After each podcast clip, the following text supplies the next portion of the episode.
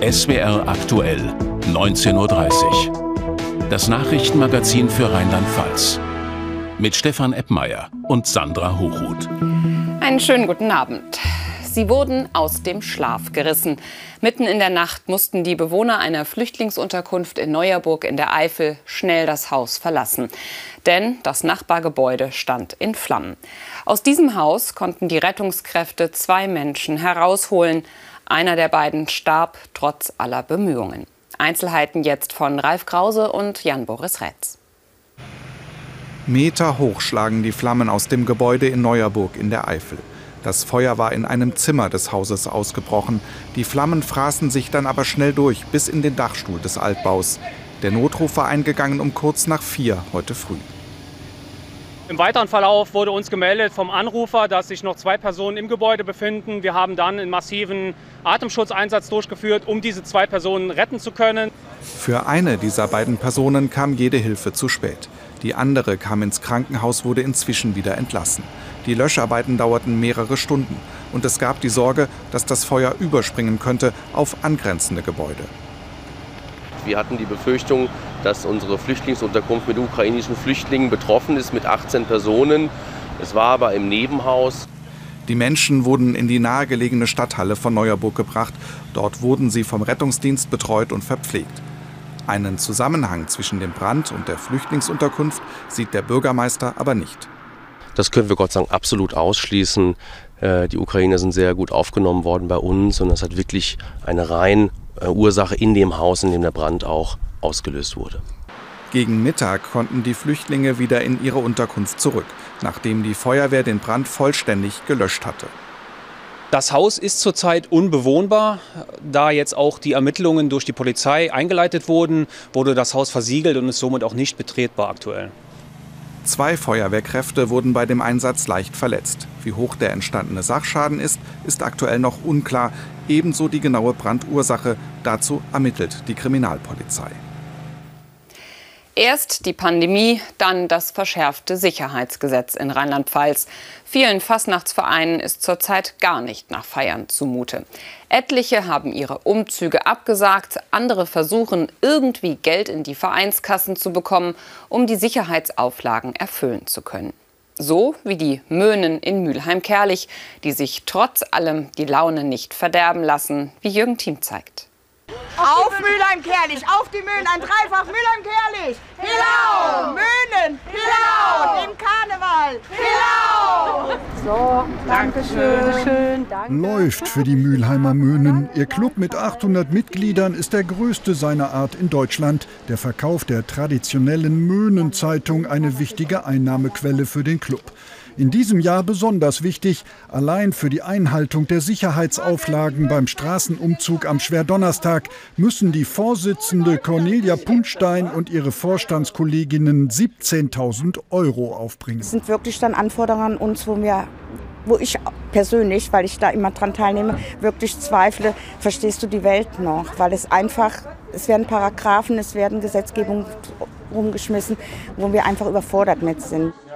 Es gibt genug Vereine, die an den Herausforderungen komplett gescheitert sind, so auch der Herxheimer Faschingsverein CV Nahalla. Die geforderten Maßnahmen für die Pfälzer schlichtweg nicht umsetzbar mehr Personal auf der Strecke, mehr Sicherheitspersonal und dann halt auch die Angst. Ähm, alle Umzüge sind abgesagt, nur wir in Herxheim nicht. Dass dann einfach auch nicht nur 10, 15, 20.000 kommen, sondern einfach auch 30.000. Die Herxheimer Karnevalisten stehen mit ihrer schweren Entscheidung nicht allein da. Dutzende Veranstaltungen sind abgesagt, darunter auch der gemeinsame Umzug der Städte Mannheim und Ludwigshafen. Zu hoch sind die Sicherheitshürden, die die Behörden aufgestellt haben. Für Straßenfeiern mit mehr als 15.000 Besuchern braucht es unter anderem Blockaden gegen mögliche Anschläge oder Amokfahrten, Rettungswege und mehr Security auf der Strecke. Der Präsident der rheinischen Karnevalskorporationen hat kein Verständnis für die verschärften Sicherheitsauflagen im Land. Es würde Sinn machen, wenn es irgendeine Sicherheitslage geben würde, die man berücksichtigen muss, um die Menschen zu schützen, die zu den Vereinen gehen. Mir sind solche Maßnahmen nicht bekannt und deswegen frage ich mich, warum werden sie gefordert? Die Mülheimer Möhnen erwarten nur 5000 Besucher. Trotzdem werden sie Blockaden aufstellen, finanziert von der Stadt Mülheim-Kerlich, die eigens entsprechende Lkw anmietet. Die Möhnen sind froh, dass sie nach zwei Jahren Pandemiepause endlich wieder möhnenmäßig mitmischen dürfen. Wie hart sind die Vorgaben in Rheinland-Pfalz? Dazu begrüße ich jetzt Brigitte Rottberg, Expertin für Veranstaltungssicherheit aus Kaiserslautern, die wir heute in Hamburg erreichen. Guten Abend. Ja, guten Abend, Frau Hochhuth. Frau Rottberg, wie schätzen Sie das neue Polizei- und Ordnungsgesetz ein? Ist Rheinland-Pfalz da strenger als andere Bundesländer? Ähm, es regelt eine gesetzliche Lücke. Für mich ist es Fluch und Segen. Ähm, wir sind dankbar dafür, dass es jetzt überhaupt etwas gibt. Wir waren in Rheinland-Pfalz viele Jahre Schlusslicht, hatten keine Regelung für öffentliche Veranstaltungen unter freiem Himmel.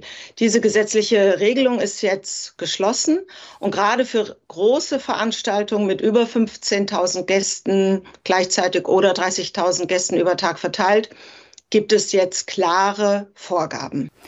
Jetzt haben viele Vereine in Rheinland-Pfalz ihre Fastnachtsumzüge abgesagt, weil sie verunsichert sind, überfordert, sich die Auflagen finanziell oder personell nicht leisten können. Können Sie das verstehen?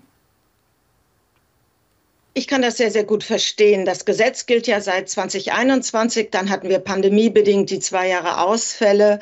Jetzt fangen manche Vereine, aber auch Stadtverwaltungen, Kommunen, Kreisverwaltungen an, sich mit Veranstaltungssicherheit zu beschäftigen.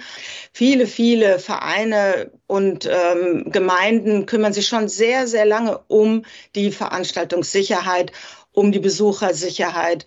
Ähm, und ich hoffe, dass es sich auch wieder ähm, ja, ich nenne es mal einruschelt und wir in den nächsten Jahren wieder sehr, sehr viele Feste und Umzüge feiern können. Hm.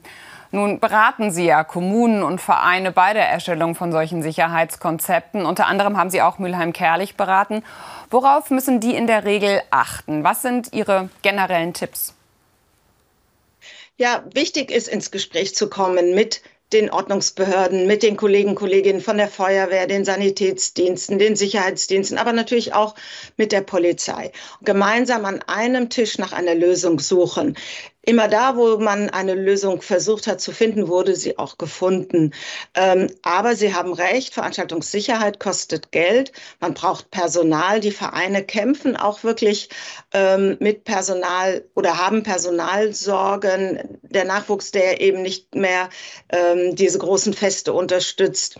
Also ich kann diese Vereine gut verstehen und kann aber nur darauf ähm, ja dafür plädieren, ins Gespräch zu kommen und auch die Schulungen, die angeboten werden, gemeinsam äh, an diesen teilzunehmen. Sagt die Sicherheitsexpertin Brigitte Rottberg. Vielen herzlichen Dank. Danke Ihnen, Frau Hochroth. Gegen die geplante Schließung des St. Joseph Krankenhauses in Adenau wird weiter gekämpft. Mehr im Nachrichtenüberblick von Stefan. Der Stadtrat Adenau hat dazu jetzt eine Resolution verabschiedet. Darin fordern die Ratsmitglieder den Kreis Ahrweiler und Gesundheitsminister Hoch auf, das Krankenhaus zu erhalten. Der Träger der Klinik hatte angekündigt, das St. Joseph Krankenhaus Ende März zu schließen. Der US-Flugplatz Spangdahlem will eine neue Anlage in Betrieb nehmen, um die Umweltverschmutzung rund um den Stützpunkt zu verringern. Das teilten die Landesumweltbehörde und die amerikanische Luftwaffe auf SWR-Anfrage mit. Das Wasser aus einem Regenrückhaltebecken auf dem Flugplatz soll künftig gereinigt werden, bevor es in die umliegenden Bäche läuft.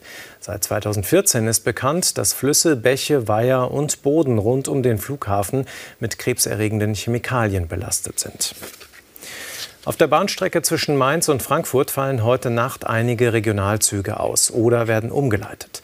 Nach Angaben des Bahnunternehmens Flex liege das an Softwarearbeiten an der Baustelle im Bereich Frankfurt Stadion. Betroffen sind die Linien RE3 und RB33. Bei einer Umweltaktion im rheinhessischen Wörstadt ist ein neuer Wald gepflanzt worden, überwiegend mit Bäumen, die gut mit Trockenheit zurechtkommen. Etwa 8500 junge Bäume haben Freiwillige gesetzt. Auf einer Ackerfläche, die für die Landwirtschaft nicht mehr rentabel ist. Für kleine, kurzfristige Vergnügen war bei der Aktion auch Zeit. Das Ziel der Stiftung Wald zum Leben, die die Pflanzaktion organisiert hat, ist aber ein langfristiges. Rheinhessen ist eines der waldärmsten Gebiete in Deutschland. Ne? Man hat nicht viele Bäume, viel Landwirtschaft und äh, wir wollen einfach Biotope schaffen. Wir wollen Bäume nach Rheinhessen bringen und wir pflanzen hier einfach einen kleinen Laubmischwald. Judith Zander ist mit dem Peter-Huchel-Preis für deutschsprachige Lyrik ausgezeichnet worden. Er ist mit 15.000 Euro dotiert. Das teilte der SWR mit. Die Jury würdigte den Band Im Ländchen Sommer im Winter zu See als herausragende Neuerscheinung des Jahres 2022. Der Preis wird gemeinsam von SWR und dem Land Baden-Württemberg gestiftet. Autos raus, dafür mehr Fahrräder rein. Viele Städte haben sich das als Ziel gesetzt, um in puncto Verkehrswende einen Schritt weiterzukommen.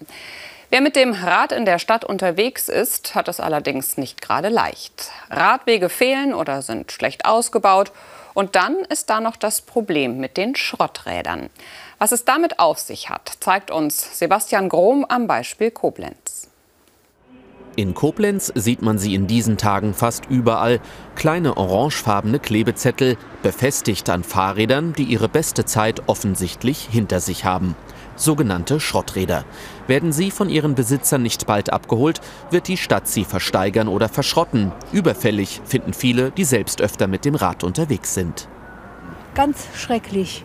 Also wird ein Fahrrad, was nicht mehr gebraucht wird, angekettet, sogar mit einem dicken Schloss und äh, dann bleibt es stehen. Ich würde mich freuen, wenn es noch mehr Möglichkeiten gäbe, Fahrräder zu nutzen. Also auch auf anderen kleinen Nachbarbahnhöfen zum Beispiel gibt es so gut wie gar keine Fahrradabstellmöglichkeiten. Ich vermeide es eigentlich mit dem Fahrrad hier nach Koblenz zu kommen. Ich arbeite zwar in Koblenz, aber die Situation ist schwierig, weil am Bahnhof kannst du es nicht abstellen, wenn ich mit dem Zug morgens komme. Bei den Schrotträdern handelt es sich nicht um ein spezielles Koblenzer Problem. In fast allen Städten im Land und vor allem in Bahnhofsnähe blockieren zurückgelassene Fahrräder gute, sichere und auch saubere Abstellmöglichkeiten. Hier muss was passieren, moniert der Allgemeine Deutsche Fahrradclub. Es ist nicht überall geklärt, wer für die Reinigung und für die Kontrolle zuständig ist. Das muss also vor Ort geklärt werden. Und dann muss man sich im Einzelnen anschauen, wie oft kontrolliert werden muss, wie oft gereinigt werden muss. Wir wünschen uns, dass das Thema Reinigung, Wartung, Unterhalt für das Thema Fahrrad einen höheren Stellenwert bekommt. Doch wo soll man Schrotträder oder verdreckte Fahrradstellplätze melden? Nicht immer ersichtlich. Manche gehören der Stadt, oft auch der Bahn, andere sind in Privatbesitz. Aber selbst wenn geklärt ist, wem die Stellfläche gehört, die Fahrräder mal eben wegräumen und verschrotten, ist gar nicht so einfach, sagt der Fachmann von der Hochschule Mainz. Die Schwierigkeit besteht darin zu erkennen, um was es sich handelt. Also warum steht dieses Fahrrad dort lange? Wenn es ganz ist, weiß man nicht, ob das jemand abgestellt hat und vier Wochen in Urlaub gefahren ist oder ob es nie wieder abgeholt wird. Das sieht man dem Fahrrad nicht an. Und selbst wenn es kaputt ist, weiß man das nicht. Wir haben kein Kennzeichen, keine Plakette, keine Versicherungsplakette. Wir können also nicht ermitteln, wer es ist oder nachfragen. Die Verkehrswende zu mehr Rad und weniger Auto ist auf dem Weg, da sind sich Experten einig. Aber sie wird immer wieder ein wenig ausgebremst, eben auch durch Schrotträder, die nötige Stellfläche blockieren. Im Studio begrüße ich jetzt Professor Rainer Hess von der Hochschule in Mainz. Guten Abend. Schönen guten Abend. Herr Hess, wir haben Sie gerade im Beitrag schon gesehen. Sie forschen generell zu dem großen Komplex Verkehrswende. Welche Rolle spielt das Fahrrad dabei? Das ist ein wichtiger Baustein, weil wir wegkommen müssen von den angetriebenen Verkehrsmitteln hin zu Muskelkraft und das ist Fuß- und Radverkehr. Nun betreuen Sie auch ein großes Forschungsprojekt, bei dem es um mehr Fahrradfreundlichkeit im Alltag geht. Wie soll, wie soll es denn gelingen, mehr Fahrräder in die Städte zu bekommen? Dafür muss man den Weg von Anfang zu Ende denken. Es hilft nichts, wenn ich ein Stück guten Radverkehr, Radinfrastruktur habe und danach wieder ein Stück fehlt. Es muss von Anfang bis Ende gut sein. Und unser Projekt beschäftigt sich speziell damit, wie das Ganze sauber gehalten wird. Gibt es denn schon erste Ergebnisse? Was kann man aus dem Projekt bislang ableiten? Ja, man kann daraus ableiten, was Radfahrende stört und dass man genau dann die Unterhaltungsleistungen, die Betriebsdienst darauf abstimmt. Was stört die Fahrradfahrer? Ja, zum Beispiel Scherben, etwas, was Autofahrer eher nicht stört. Und ähm, ja, äh, eingewachsene Radwege, Wurzeln, die Unebenheiten verursachen, also solche Dinge stören. Gibt es denn vielleicht auch Beispiele aus dem Land, wo es schon gut gelungen ist, wie man mehr Fahrräder in die Städte bringt? Das ist grundsätzlich ähm, eine Verhaltensänderung, die wir alle miteinander machen müssen. Und da gibt es ganz unterschiedliche Förderprogramme. Zum Beispiel das Land Rheinland-Pfalz unterstützt ähm, Gewerbetreibende dabei, Lastenräder anzuschaffen, sodass dann die Transportfahrten mit Transportfahrzeugen ähm, umgesetzt werden auf Fahrräder. Und das ist ja zum Beispiel eins. Mhm. Nun wird mit dem Fahrrad allein die Verkehrswende nicht gelingen. Was ist Ihrer Meinung nach wichtig, damit das Ganze vorankommt? Wir müssen das Ganze als Paket denken. Es gibt Wege, die wir in unserer Mobilität oder auch in der Logistik für Waren, die wir zu Fuß zurücklegen können oder die wir mit dem Fahrrad zurücklegen können. Dann gibt es aber auch die größeren Entfernungen, wo wir dann die Bahn brauchen und wahrscheinlich auch weiterhin Autos brauchen. Das heißt, es ist immer wichtig, alle Bausteine parallel zu verfolgen. Herr Hess, ich danke Ihnen für das Gespräch. Ich danke auch. Und das haben wir vor der Sendung aufgezeichnet. Wir alle haben jede Menge davon zu Hause. Schaumstoff als Füllung in Matratzen, Sofas, Kissen und, und, und. Den zu entsorgen ist bislang eine ziemlich schmutzige Angelegenheit. Meist wird er verbrannt, was einerseits teuer ist und andererseits dem Klima schadet. Am Umweltcampus in Birkenfeld sucht man seit Jahren nach einer Lösung und ist der nun einen entscheidenden Schritt näher gekommen. Christian Altmaier berichtet. Wenn Matratzen, Sessel und Dämmmaterial weggeworfen werden, landen sie meistens in einer Verbrennungsanlage. Denn bislang ist es nicht möglich, Schaumstoff zu recyceln. Genau daran forschen Herbert Bettinger und sein Team am Umweltcampus in Birkenfeld seit Jahren. Nun haben die Wissenschaftler ein Verfahren entwickelt, um dem bisherigen Abfallstoff ein zweites Leben einzuhauchen. Also wir zerkleinern die Materialien zuerst und dann wird dieses Material in einen Reaktor reingetragen, mit etwas Wasser versetzt. Und dort wird es äh, über einen gewissen Zeitraum bei höherer Temperatur äh, unter Druck gehalten. Und dabei äh, verwandelt sich diese Kunststoffmaterialien in äh, Kohlenstoffe. Aus alten Polstern wird Kohle und Öl, Wertstoffe für die Industrie. Aber auch dem Klimaschutz nützt das neue Verfahren, sagt Michael Bottlinger, Professor für Verfahrenstechnik. Es geht ja auch um Millionen Tonnen alleine in Europa. Es gibt noch so viel Materialien, die bisher lediglich verbrannt werden und damit eben in CO2 enden. Ähm, auf der anderen Seite gibt es äh, Produkte, die von, der, von den verschiedenen Industrien benötigt werden, die aus fossilen Materialien gewonnen werden. Und genau da kann das Projekt reinspringen sozusagen. Dafür bräuchte es aber weit größere Anlagen als den Prototypen aus Birkenfeld. Im nächsten Schritt wollen die Wissenschaftler daher einen Reaktor im Industriemaßstab bauen. Ein teures Gerät, für das noch Investoren gesucht werden. Mitfinanziert wird die Forschung von einem der größten Schaumstoffhersteller Europas, der österreichischen Firma Nevion. Entwicklungsleiter Roland Krämer verspricht sich einiges von dem Verfahren. Also es geht darum, bessere Verwertungsmöglichkeiten für unsere Materialien, gerade auch für stark verschmutzte Materialien nach dem Lebensende zu finden. Und vom Maßstab her ist es klar, dass wir dann aus diesem Maßstab in die nächste Skala äh, kommen können, damit man wirklich äh, Stoffströme, die vom Wertstoffhof kommen, wo durchaus ja größere Mengen Kunststoffe anfallen, eben auch verwertet werden können. Bis das Öl und die Kohle aus dem Labor auf dem Markt sind, wird es aber noch mindestens drei Jahre dauern. Im zweiten Nachrichtenüberblick geht es noch einmal um einen Brand, Stefan. Bei einem Wohnhausbrand in Rockenhausen im Donnersbergkreis ist ein Sachschaden von rund 50.000 Euro entstanden. Laut Polizei seien die fünf Menschen, die in dem Einfamilienhaus leben, nicht verletzt worden. Brandursache sei wahrscheinlich glühende Asche, die in einer Mülltonne vor dem Haus entsorgt wurde. Die Polizei ermittelt wegen fahrlässiger, schwerer Brandstiftung. In Speyer ist ein 19-Jähriger mit einem Auto durch die Stadt gerast fürs sogenannte Carsurfing.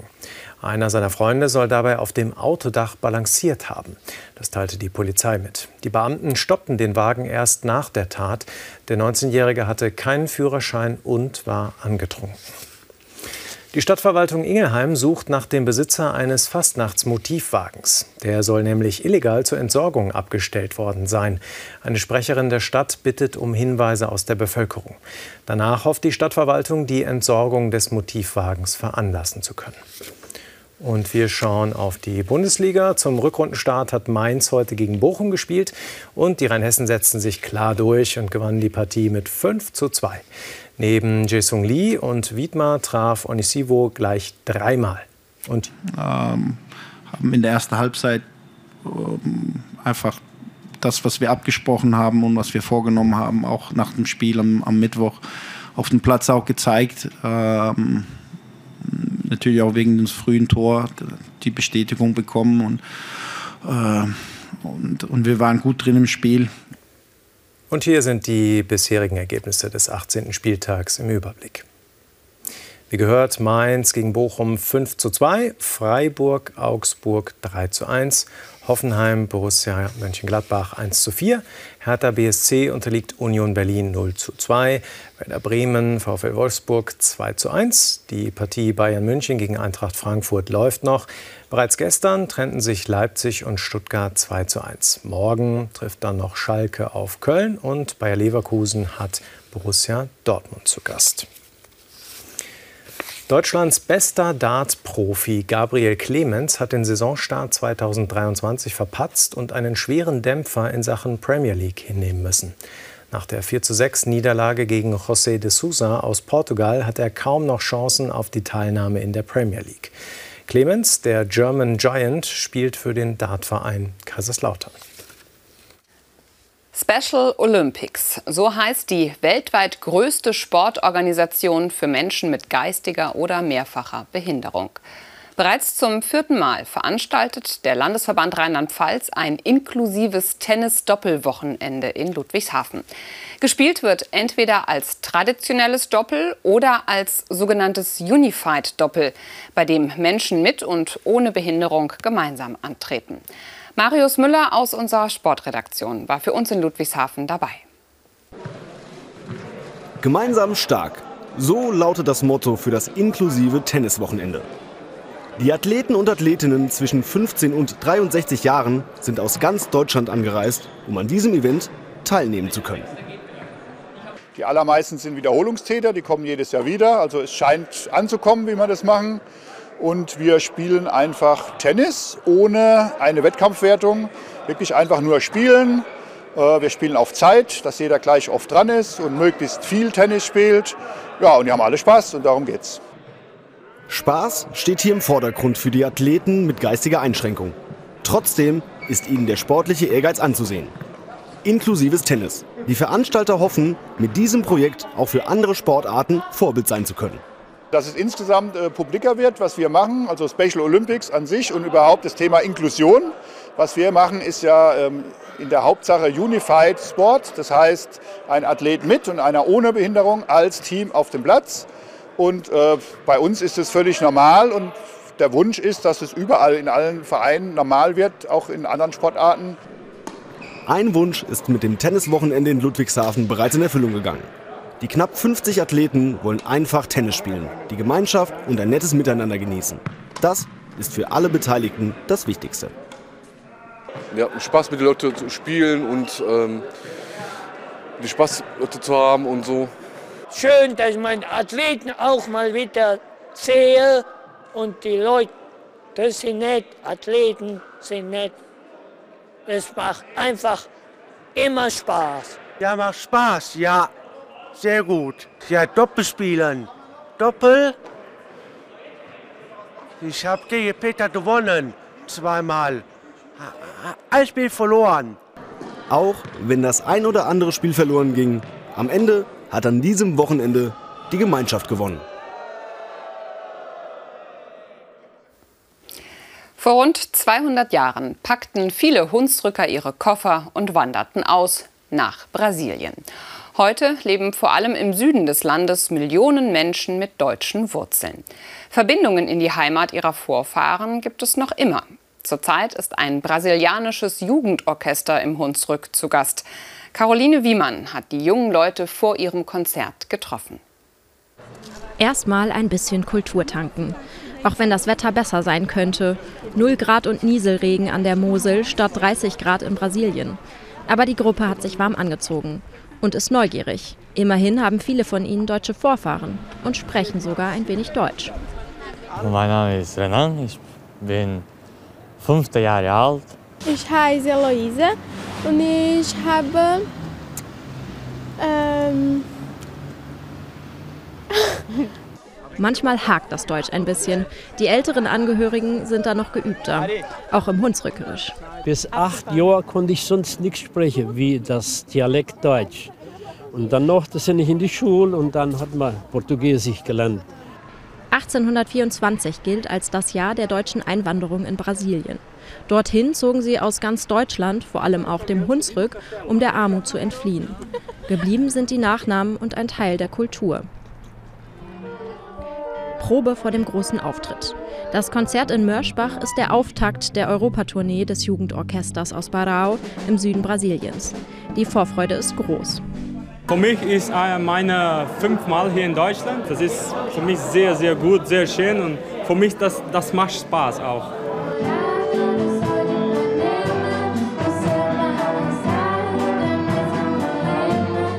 Die Freude ist gegenseitig. Untergebracht sind die Jugendlichen in Hunsrücker Gastfamilien. Alle paar Jahre ist mal eine Gruppe da und macht immer wieder Spaß und Freude. Organisiert hat die Reise Dirigent Lukas Grave. Es ist schon seine vierte Orchesterreise mit Station im Hunsrück. Wir spielen auch in anderen Regionen, hier in Deutschland, Frankreich, Österreich, äh, Schweiz. Äh, ist immer schön, die Leute sind immer sehr freundlich mit uns. Aber hier in dieser Region, äh, wir, sind, wir sind zu Hause. Sie lässt mich nicht, sie lässt mich nicht, sie lässt mich keine Ruhe. Nächste Stationen Hettenrott und Halsenbach. Im Gepäck haben sie auch deutsche Volksmusik. Und jede Menge warme Klamotten hoffentlich. Unsere Wetterbilder des Tages. Die hier ließen sich im Koblenzer Wildpark Remstecken nicht aus der Ruhe bringen. Trotz grauem Januarwetter und 0 Grad. Auch außerhalb des Geheges störte das nasskalte Wetter offenbar niemanden. Und so wurden auch die Besucher neugierig beobachtet. Gleich der Blick aufs Wetter mit Carsten Schwanke. Und nach der Tagesschau geht es hier im SWR Fernsehen auf eine kleine Zeitreise. Wir in den 80ern, so war es im Südwesten. Danach gibt es noch mal kurz Nachrichten, 21.45 Einen schönen Abend und eine gute Zeit. Tschüss.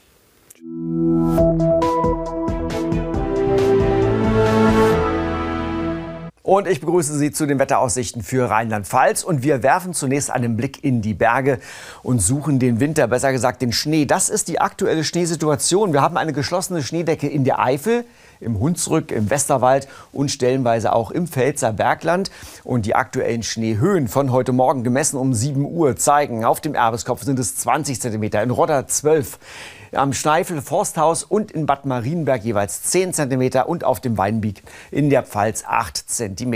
Im Verlauf der nächsten Woche kommen übrigens vor allem in den höheren Berglagen noch einige Zentimeter Neuschnee hinzu. Dort dürfte sich die Wintersportsituation also weiter verbessern. Und damit schauen wir auf die Nacht. In dieser Nacht bleibt es trocken, oftmals bewölkt, aber es zeigen sich vor allem im Norden auch größere Wolkenlücken und dann wird es ziemlich kalt. Dann sinken die Temperaturen auf minus 5 bis minus 8 Grad unter den Wolkendecken minus 1 bis minus 4 Grad. Dann morgen am Vormittag geht es zunächst mit eher mehr Wolken weiter. Ab und zu kommt die Sonne schon heraus, aber im Verlauf des Tages dürfte es dann deutlich sonniger werden. Es bleibt aber morgen ein eher kühler Tag. Die Temperaturen erreichen Höchstwerte zwischen 0 und plus 2 Grad. In den Bergen bleibt es auch tagsüber leicht frostig. Der Wind weht dazu meistens aus südwestlichen Richtungen. Die weiteren Aussichten sehen wechselhaft aus, vor allem am Montag oder Mittwoch, auch mit Sturmböen zum Teil auf den Bergen. Es gibt weitere Schauer. Oberhalb von 400 bis 500 Metern fällt das Ganze als Schnee, sonst ist es Regen.